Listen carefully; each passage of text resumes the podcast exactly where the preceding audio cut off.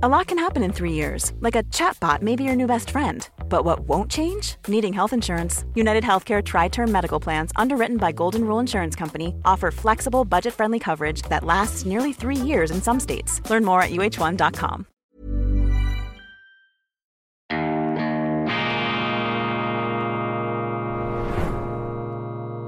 Diese Ausgabe von Weltwoche Daily wird Ihnen präsentiert von Kibun, dem Schweizer Pionier für gesundes Gehen und Stehen. Grüezi miteinander, ganz herzlich willkommen und wie immer einen wunderschönen guten Morgen, meine sehr verehrten Damen und Herren, liebe Freunde, vor allem in Deutschland und in Österreich. Ich freue mich, ich begrüße Sie zur internationalen, zur globalisierten, zur früh, zur ganz früh globalisierten Ausgabe von Weltwoche Daily, die andere Sicht, unabhängig, kritisch, gut gelaunt am Donnerstag, dem 20. April 2000 23. Ich muss hier eine Triggerwarnung, eine ähm, Risikomeldung an den Anfang stellen. Weltwoche Daily ist hochgradig ansteckend und übertragbar durch Aerosole und Luftpartikel, durch Schallwellen. Und sobald Sie einmal zugeschaut haben, kann es passieren, dass Sie nicht mehr davon loskommen. Das gleiche gilt übrigens auch für die Weltwoche, die heute erscheint, unsere Wochenzeitung im 91 90. Jahrgang. Wir konzentrieren uns auf die Grenzen der Zuwanderung. Schweizer schlagen Alarm. FDP, Mitte und Grünliberale stellen sich taub. Der schweizerische politische Umgang des Mainstreams mit dem ganz großen Thema, mit dem ganz großen Problem der Gegenwart. Viel wichtiger als das, was man ihnen als Klimakatastrophe hier einzuhämmern versucht. Das große, äh, die große Gefahr, das große Problem, mit dem wir uns äh, zu befassen haben, ist die aus Rand und Band geratene Zuwanderung, behördlich toleriert, auch eine Folge von Gesetzen, die die illegale Migration belohnen unsere Grenzen, die Grenzkontrolle ist außer Kraft. Zusätzlich befeuert wird dieser Missstand, befördert wird dieser Missstand durch Bestrebungen der UNO mit einem Flüchtlings- und Migrationspakt die Grenzen noch durchlässiger zu machen, faktisch eine weltweite Personenfreizügigkeit für Asylsuchende herzustellen, also wo auch immer sie auf diesem Planeten leben. Sie können mit dem Finger auf irgendeinem Punkt auf dem Globus zeigen und die UNO will es möglich machen, dass eben die Länder, vor allem natürlich die reicheren Industriestaaten des Nordens und des Westens, dass die da ihre Empfangsinfrastrukturen ausbauen. Das ist der unselige Trend, diese multikulturalistische Zerstörung von Gebietskörperschaften und Rechtsordnungen. Und wer sich hier dagegen stellt, ist kein Rassist oder ein Fremdenfeind, sondern einfach jemand, der den Begriff Solidarität ernst nimmt. Solidarität bedeutet natürlich auch, dass man sich primär einmal solidarisch mit denen zeigt, die auf dem eigenen Gebiet, in der eben eigenen Gebietskörperschaft im eigenen Land leben. Und diese Multikulturalisten, diese Migrationslobby möchte uns einreden, dass eben Solidarität Solidarität äh, bedeutet, dass man mit der ganzen Menschheit, vermutlich mit dem ganzen Universum, mit allen Lebewesen ähm, in uns und um uns herum solidarisch sein solle. Und da plädiert der vernünftige, der Common Sense Mensch plädiert einfach dafür, dass wir uns nicht überfordern. Die Migration, die jetzt läuft, ist nicht mehr verkraftbar. Das ist der Schwerpunkt dieser Ausgabe. Dann aus internationaler Sicht auch interessant, Putin verteidigt sein Land und sein Volk. Provokative Aussagen eines bekannten Mannes, Pierre de Gaulle, im Interview mit Jürg Altweg. Pierre de Gaulle, der Name sagt es schon, ein Enkel des berühmten französischen Generals und Staatspräsidenten. Lithium-Batterien, Bomben im Alltag und Sexspielzeuge im alten Rom. Da sind wir gespannt, was auf uns zukommt. Jeffrey Sachs, der amerikanische Ökonom und Professor an der Columbia University, ein regelmäßiger Autor jetzt der Weltwoche, plädiert für eine neue Außenpolitik der USA und unser äh, Kollege Stefan Baron, ehemaliger Chefredakteur der Wirtschaftswoche, Konzernsprecher und verantwortlich für die Kommunikation global der Deutschen Bank einst. Er schreibt über die internationale, über die Weltlage aus kritischer, aus skeptischer Sicht. Ein UNO-Bericht fordert die Entkriminalisierung aller sexuellen Aktivitäten, auch zwischen Erwachsenen und Kindern. Alle Formen des Drogenkonsums und der sexuellen Aktivität sollen weltweit entkriminalisiert werden. Das ist eine Nachricht, die heute Morgen auf meinen Tisch geflattert ist. Und äh, man nimmt das mit fassungslosem Erstaunen bis Entsetzen zur Kenntnis, dass hier eben die UNO, und das ist die Tragik auch dieser internationalen Organisationen, auch die Gefahr, dass eben die UNO sich immer mehr wandelt von einer Organisation zur Wahrung des Weltfriedens zu einer linken, zu einer woken Beschleunigerin, von, zu einem Durchlauferhitzer, von politischen Vorstößen, die so abwegig sind, dass sie im demokratischen Spektrum eines Landes keine Chance hätten, aber über das internationale Recht, über das sogenannte Soft Law, das weiche Recht, sickert eben dieser Unsinn in unsere Rechtsordnungen hinein. Die Gerichte gewichten das dann, nehmen das ernst in ihrer Urteilsbegründung, in ihrer Urteilsverkündung, in ihrer ganzen Rechtsprechung und so wird auf undemokratischem Wege ähm, die Politik in unseren Ländern verändert. Dieses Soft Law, geprägt eben von internationalen Organisationen, ist etwas sehr Gefährliches. Es frisst an den Grundlagen unserer Demokratie. Und wir müssen die Demokratie verteidigen, meine Damen und Herren. Wir müssen heute den Rechtsstaat verteidigen gegen diese internationalen Organisationen, aber auch gegen die sogenannten Experten und Akademiker und Technokraten. Das ist eine zweite große Gefahr, die wir haben, vor allem in Deutschland, wo man etwas intellektuellen hörig ist, vor allem in der Politik, in der akademischen Welt, die äh, gewöhnlichen Deutschen sind da immun, aber denen redet man ein, ihr müsst den Mund halten, ihr seid äh, nicht satisfaktionsfähig, äh, wer sich da kritisch äußert über die Politik, ist wissenschaftsfeindlich oder äh, gegen äh, die Forschung, ist ein Aluhut, ein Verschwörungstheoretiker. Lassen Sie sich davon nicht einschüchtern, meine Damen und Herren. Bleiben Sie selbstbewusst und getrauen Sie sich, Ihre andere Meinung auf der Grundlage des Bauchgefühls, auch des gesunden Menschenverstandes immer wieder anzubringen. Natürlich sind das komplexe Themen, mit denen wir uns herumschlagen. Und ich sage auch nicht, dass alle Akademiker Dummköpfe sind, ganz im Gegenteil. Aber ich wehre mich entschieden dagegen, dass man mit diesem Technokratismus, mit diesem Akademismus die Bürger einschüchtert, dass man ihnen zu verstehen gibt, äh, dass sie sich da heraushalten sollten aus diesen hochkomplexen Fragestellungen. Unser Verstand befähigt uns, eben auf der Grundlage des gesunden Menschenverstands, des Common Sense, wie die Amerikaner sagen, auf der Grundlage des Common Sense kritische Fragen zu stellen in den wesentlichen Gebieten, die uns heute beschäftigen. Migration, Klimapolitik, Energiepolitik, Außenpolitik, Geopolitik, ähm, militärische Strategie, Sozialpolitik. In all diesen Fragen, die ja brennend sind, ist es zwingend, ist der Bürger der letzte Referenzpunkt. Aber die Politiker, die Akademiker, da diese platonische, eingebildete Philosophenelite, die möchte die Leute eben am liebsten äh, draus ähm, draußen halten,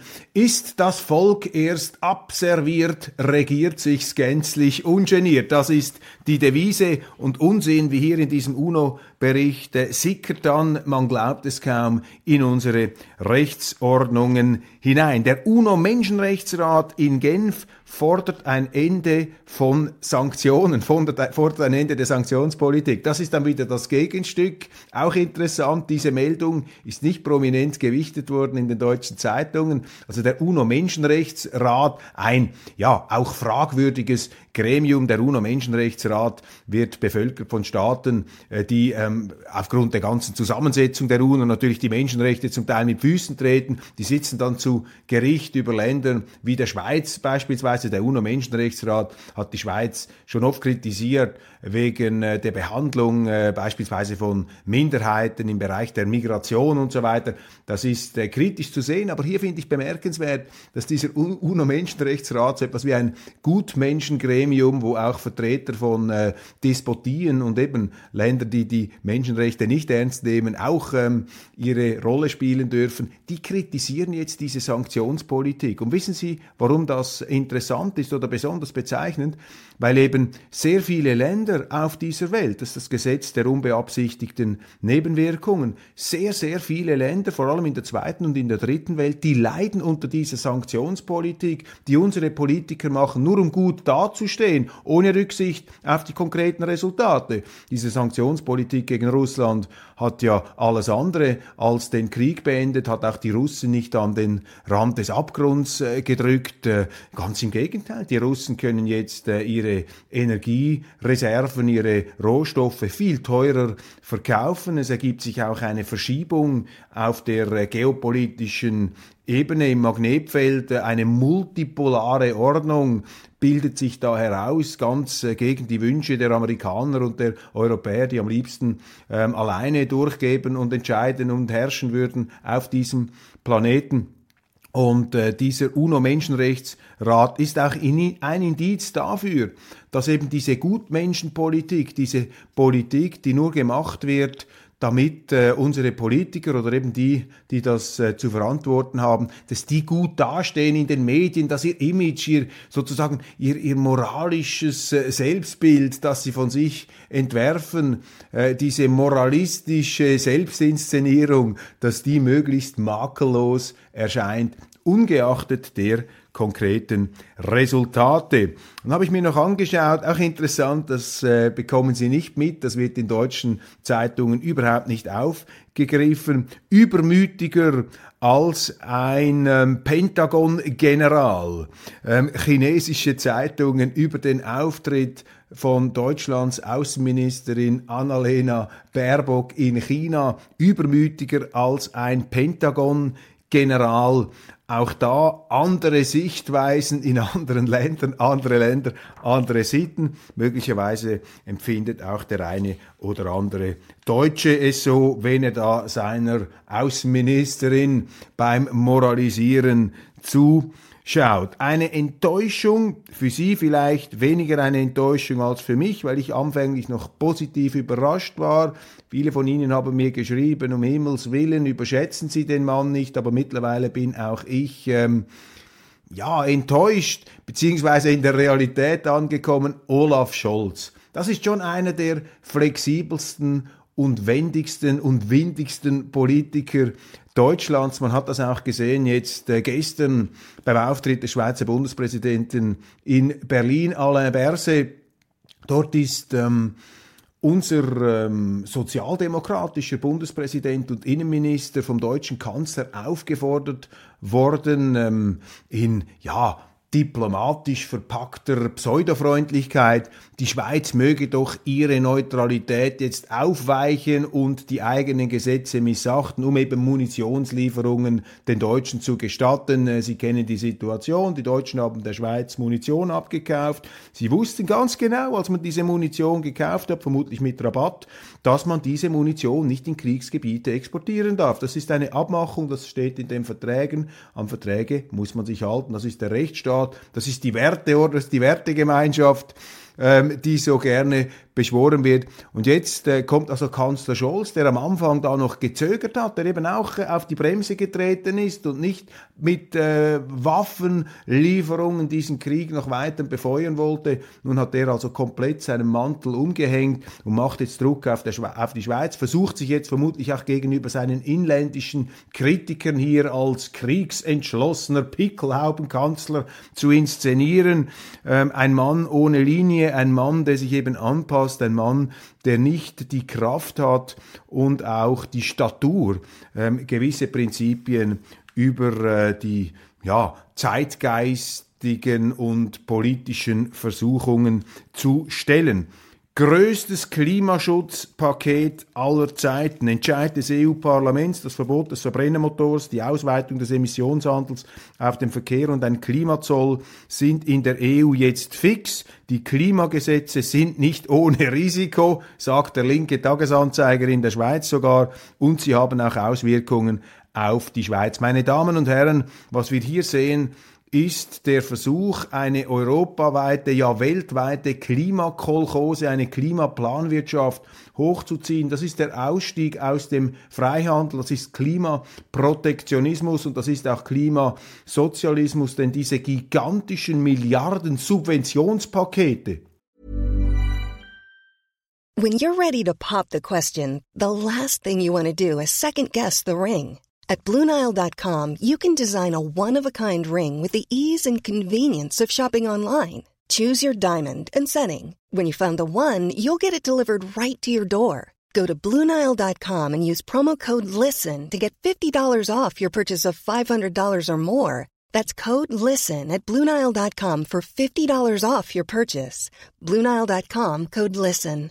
Quality sleep is essential. That's why the Sleep Number Smart Bed is designed for your ever evolving sleep needs. Need a bed that's firmer or softer on either side? Helps you sleep at a comfortable temperature? Sleep Number Smart Beds let you individualize your comfort so you sleep better together. JD Power ranks Sleep Number number 1 in customer satisfaction with mattresses purchased in-store. And now, save 50% on the Sleep Number limited edition Smart Bed for a limited time. For JD Power 2023 award information, visit jdpower.com/awards. Only at a Sleep Number store or sleepnumber.com.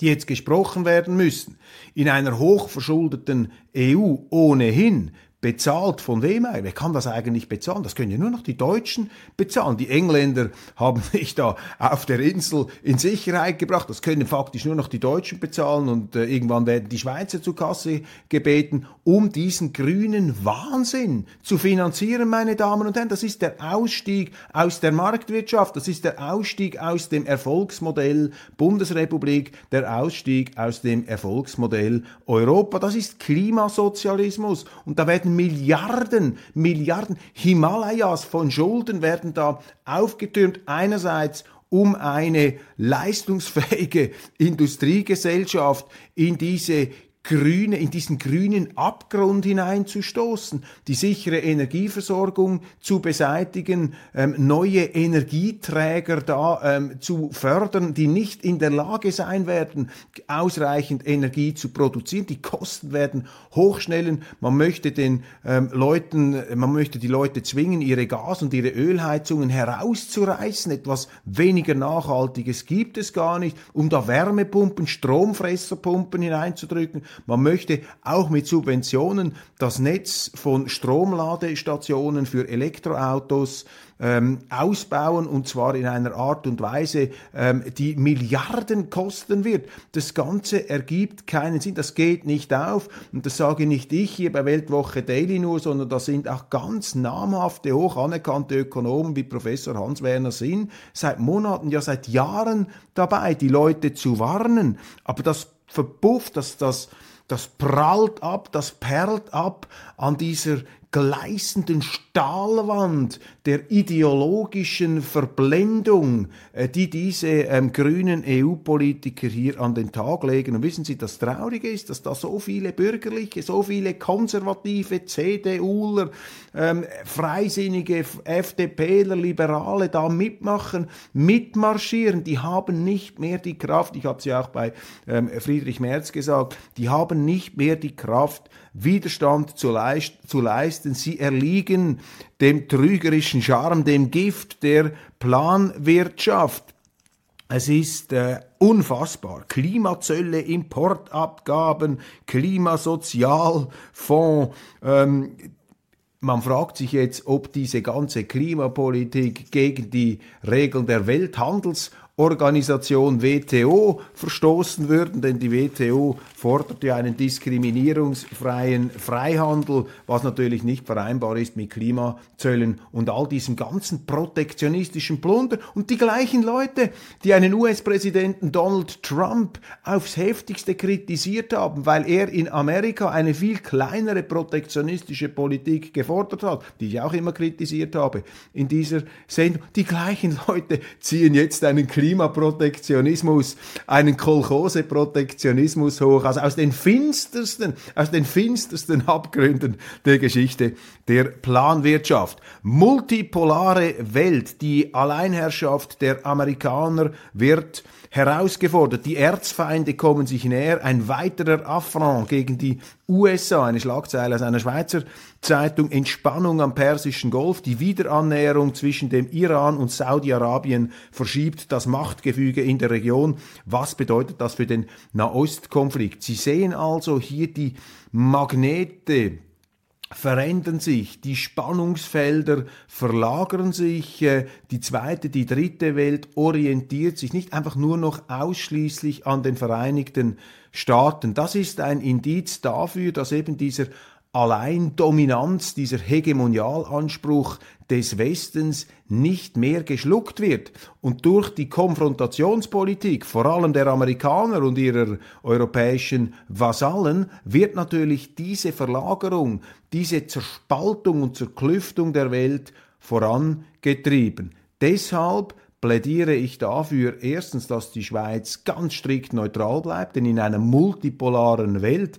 ist die Neutralität ein ganz wichtiges Gut. Das hat die Schweiz in ihrer Geschichte gelernt, auch in der europäischen Geschichte, die auch multipolar war. Heute wird die ganze Welt etwas multipolar. Da ist der Neutrale ähm, in einer guten Ausgangslage, was die Sicherheit und auch die Prosperität angeht, dass man eben mit möglichst vielen, mit möglichst allen möglichst gut auskommt. Zweitens, das ist nicht im Interesse der Amerikaner und auch der Europäer, dass sich jetzt immer mehr Staaten abwenden und allenfalls entscheiden müssen zwischen Russland und China. Das wird zu einem Autoritäts-, zu einem Prestige und zu einem ganz konkreten Macht- und Einflussverlust des Westens führen und die Konfrontation befeuert auch politische Strömungen, die uns nicht, pardon, die uns nicht gefallen.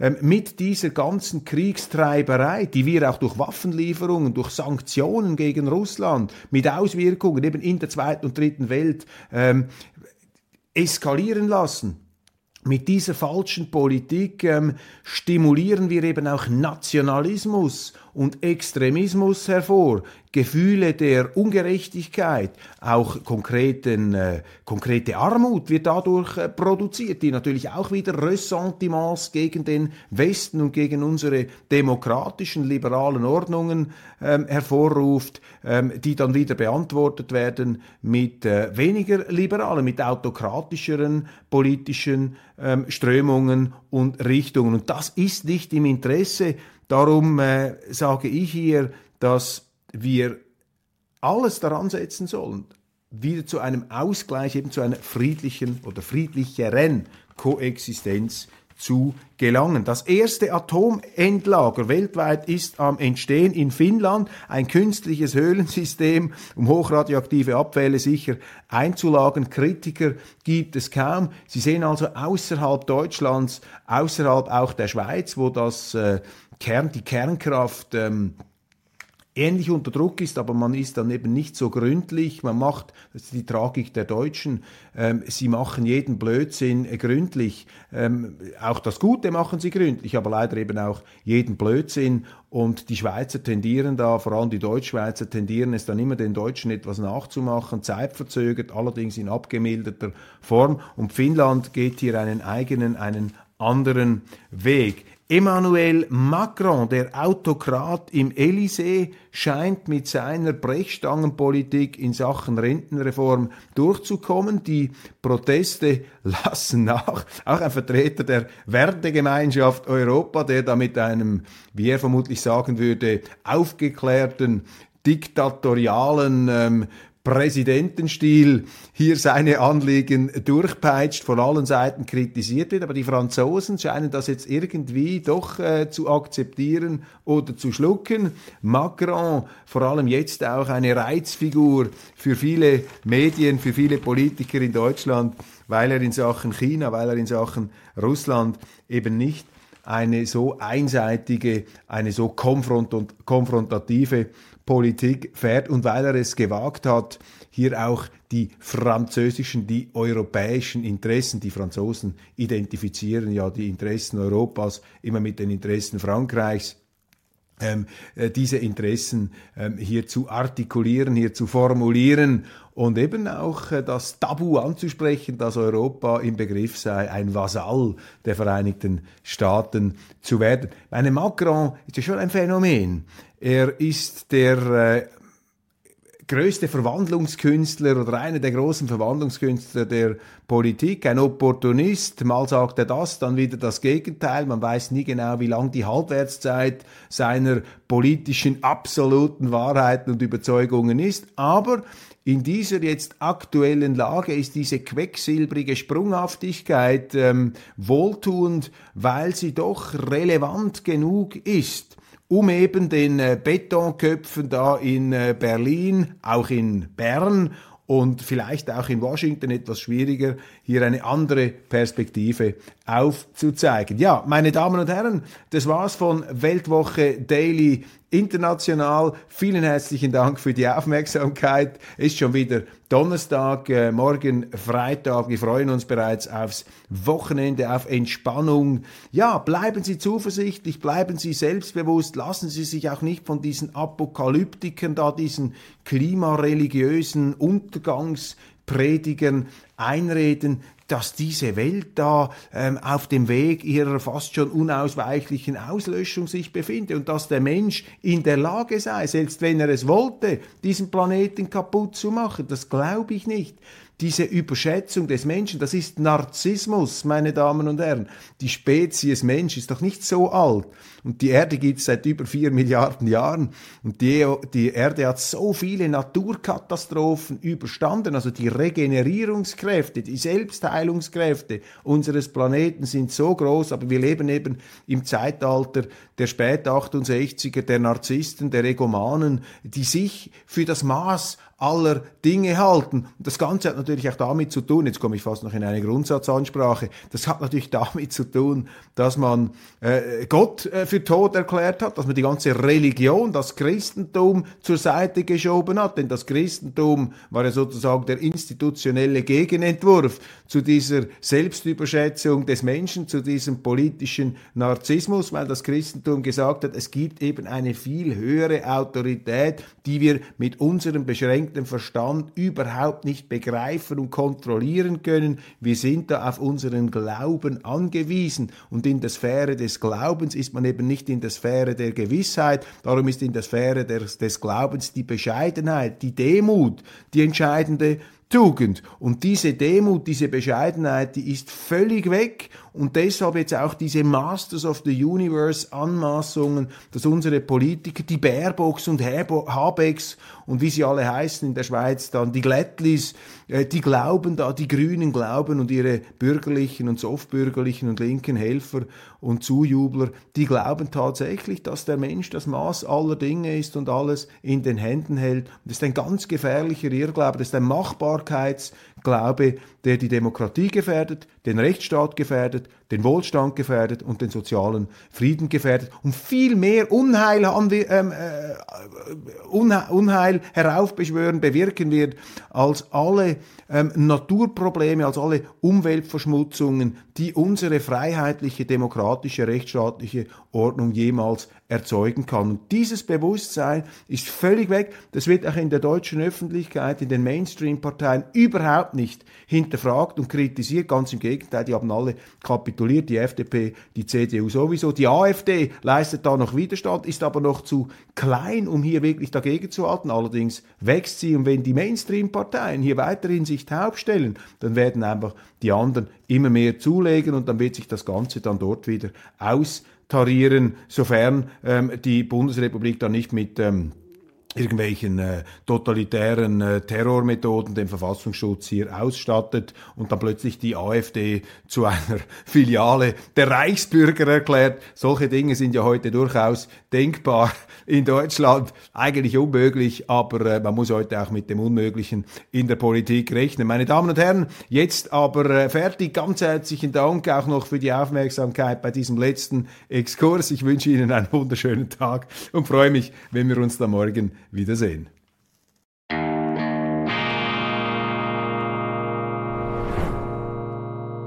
Diese Ausgabe von Weltwoche Daily wird Ihnen präsentiert von Kibun dem Schweizer Pionier für gesundes Gehen und Stehen.